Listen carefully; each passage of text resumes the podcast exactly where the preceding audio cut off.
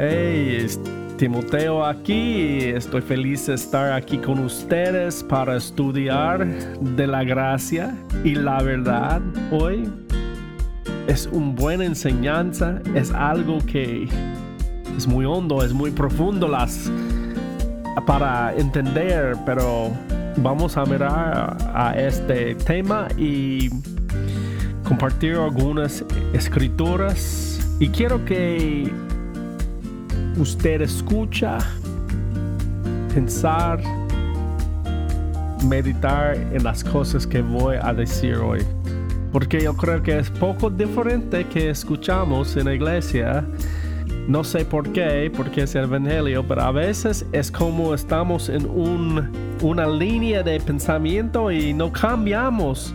Pero necesitamos mirar qué es importante a mi vida personal y no solo por las por la gente en general, pero por mí, por mí, a entender y vivir es muy importante. Es algo a practicar en la vida, en, los pensamientos de una persona. La mente de Cristo. Entonces, vamos a hablar de este gracia y la verdad. Empezamos a, a empezamos a mirar a las definiciones de, generales de estas cosas, los dos, la gracia y la verdad.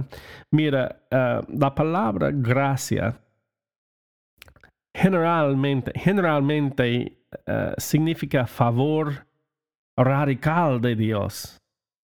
Es que no hay favor mejor, no hay favor como este favor, como este favor no hay nada que podemos hacer para ganar el tipo de favor que Dios nos dio. Favor, este es gracia. Favor. Favor que es imposible a entender en la mente de una persona, pero pensar favor un favor que no puedes hacer nada para ganar este favor. Y la verdad es la palabra de Dios. Pero específicamente es la palabra de Dios que entendemos por medio de Jesucristo. Este es importante, porque Él es la verdad. Y es que podemos mirar a muchas cosas en la palabra de Dios y no entender. No podemos entender a veces o entendemos incorrecto porque no miramos por las lentes de Jesucristo. Entonces, cuando hablamos de gracia, hablamos de favor de Dios por medio de Jesucristo en la cruz. Y cuando hablamos de la verdad, hablamos de la verdad, la palabra de Dios por medio de Jesucristo. Es muy importante. Mira, escucha esta palabra en Juan 1, 17. Porque la ley se dio por medio de Moisés, la gracia y la verdad vinieron por medio de Jesucristo. La gracia y la verdad vinieron por medio de Jesucristo. Este es una revelación allí. Sí, sí. No, si no digo nada más, es importante entender que está diciendo este verso, que la gracia y la verdad vinieron por medio de Jesucristo. Necesitamos entender algo diferente que en pasado, diferente que antes de Cristo. Estamos en nuevo pacto, estamos en nueva, eh, nueva era a entender, a vivir. Así que hoy vamos a hablar de lo que la gracia específica de Dios y la verdad de Dios Juan está hablando. ¿Qué es esta gracia y la verdad? Y cuando miramos que lo mismo Juan, cuando Juan ah, ah, escribe su, su carta, capítulo 5, versículo 39 dice eso. Escudriñad las escrituras, porque a vosotros parece que en ellas tenéis la vida eterna, y ellas son las que dan testimonio de mí, y no quieres venir a mí para que tengáis vida. Entonces, estudiar solo no, no, es que necesitamos. Necesitamos estudiar eh, correcto la Biblia. Algunas cosas cambiaron cuando Jesús vino a la tierra. Sabemos de eso. Por, los versículos del Nuevo Testamento dicen que uh, en 1 Corintios 15, capítulo 15 dice, vine como un último Adán, Jesús. Y Mateo 5, 17 dice que Jesús completó la ley de Moisés. Juan capítulo 3, 16, 17 es una descripción clara de un Dios que ama y que ha perdonado al mundo y te perdonará. Veamos rápidamente estas tres cosas, ya que la encuentro importante para hablar de la idea de gracia y de la verdad. Jesús, el último Adán, ¿qué hizo el primer Adán? Adán, primero Adán, desobedecido a Dios y él ha transgredido el mandamiento de Dios de no comer del árbol del conocimiento del bien y del mal. Génesis 3. Debido a la primera transgresión de Adán, todos murieron en él. La muerte se pronunció sobre Adán y por eso toda la humanidad. Primero Corintios 15, Versículo 21, 22 habla de eso. Vamos a mirar más tarde de eso. Fue a un acontecimiento espiritual. Este es importante. La raza humana no podíamos tener más vida eterna. Vivía en un mundo de pecado, pero Dios nos sostenía ese pecado contra la raza humana pero el mundo vivía en un camino lejos de Dios. La raza humana vivía en un mundo de pecado. Dios no sostenía este pecado contra la raza humana. Pero el mundo vivía en un camino lejos de Dios. Puedes leer esto en Romanos 5, 13. Dice esto, pues antes de la ley, había pecado en el mundo, pero donde no hay ley, no se inculpa de pecado.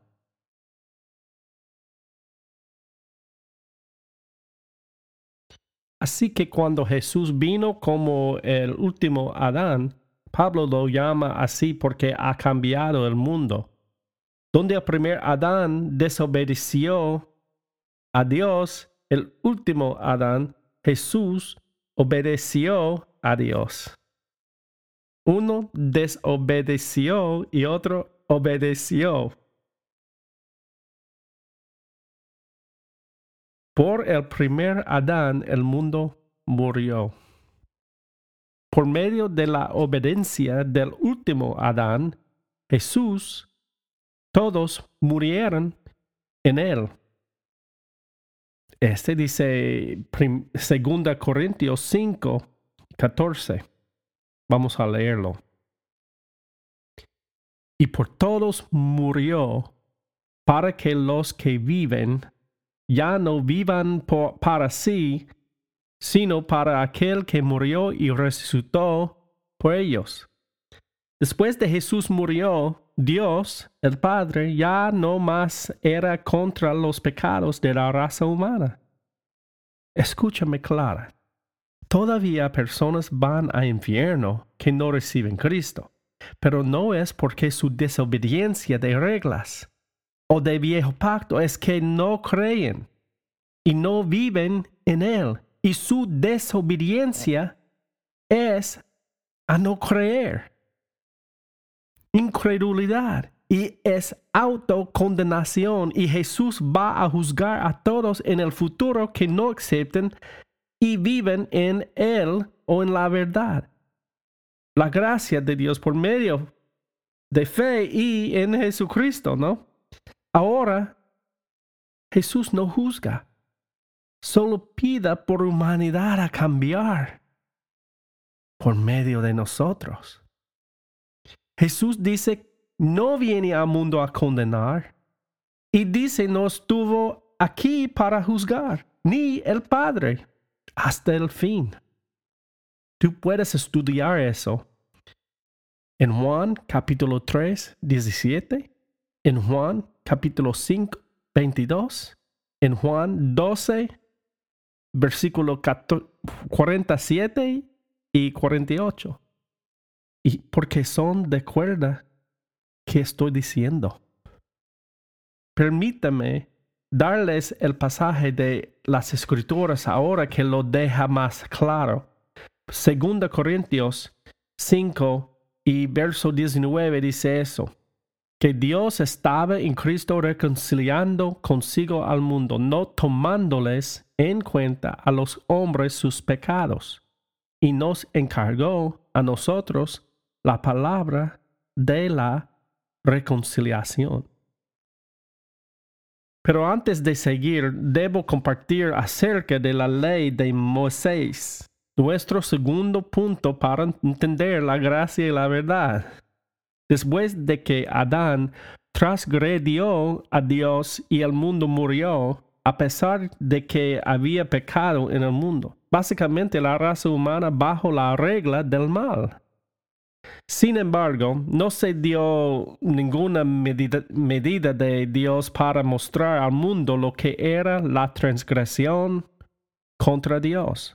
Así que entró la ley de Moisés. Esto es lo que la mayoría de nosotros conocemos como los diez mandamientos. Con este código de ley moral, Dios reveló lo que acciones contrarias a su voluntad se ven gustadas. Para aquellos bajo la ley, los judíos tuvieron que hacer un sacrificio para cubrir sus transgresiones, lo que significa pecados.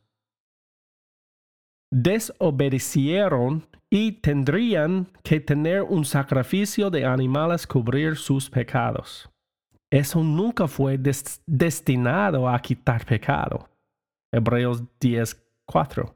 Jesús vino a eliminar el pecado por su sacrificio capítulo 10 uh, de, de, Hebreos, versículo 9, dice, y diciendo luego, he aquí que vengo, oh Dios, para hacer tu voluntad, quita lo primero para establecer esto último.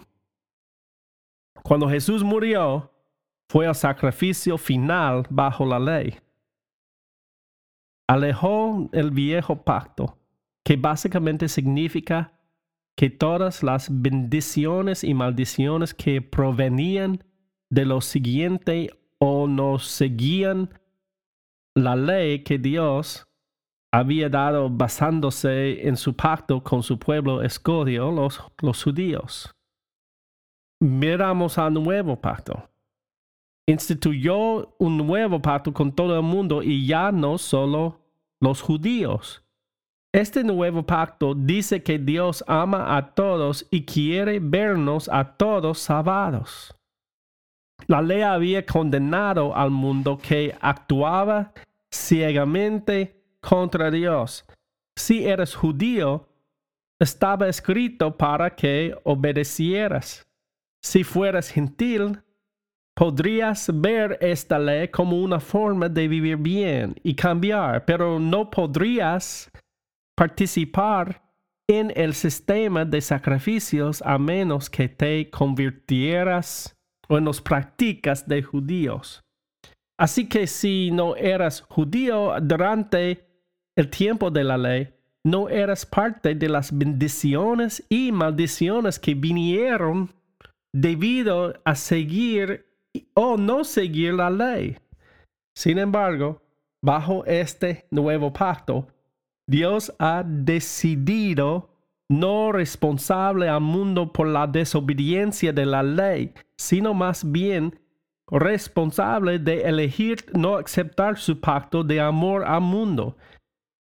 ¿Y qué es ese pacto? Es un pacto de fe. Este nuevo pacto dice que Jesús murió por mis pecados y por los pecados de todos y Dios ya no tiene ese pecado contra nosotros. Si creemos que es la verdad. Y creo que el Evangelio es así de simple. Cree con todo tu corazón, alma, mente y fuerza. Esto es fe creer y confiar en la verdad. Así con Jesús llegó una nueva era, un tiempo que Dios puso favores no obtenidos sobre el mundo, porque Dios amó tanto el mundo. ¿Qué es el tercer punto? Pues, ¿acuerdas? Hay tres. Que Dios nos derramó su favor sobre todos nosotros. Depende de nosotros aceptar o rechazar. Así que todos morimos en Cristo y si lo aceptamos o no, todos resucitaremos a juicio eterno, a la vida eterna o a la condenación eterna. Se base en nuestra decisión. Algunas personas dicen que si Dios nos ama tanto, ¿por qué nos enviaría al infierno? Bueno, no lo haría. Hemos elegido condenar, condenarnos a través de la incredulidad.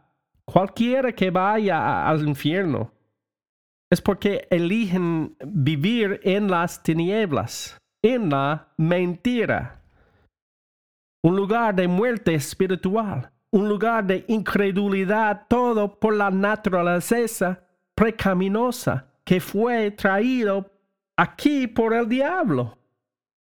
Así que permítanme terminar donde comencé. Aunque Jesús vino, gracia y verdad.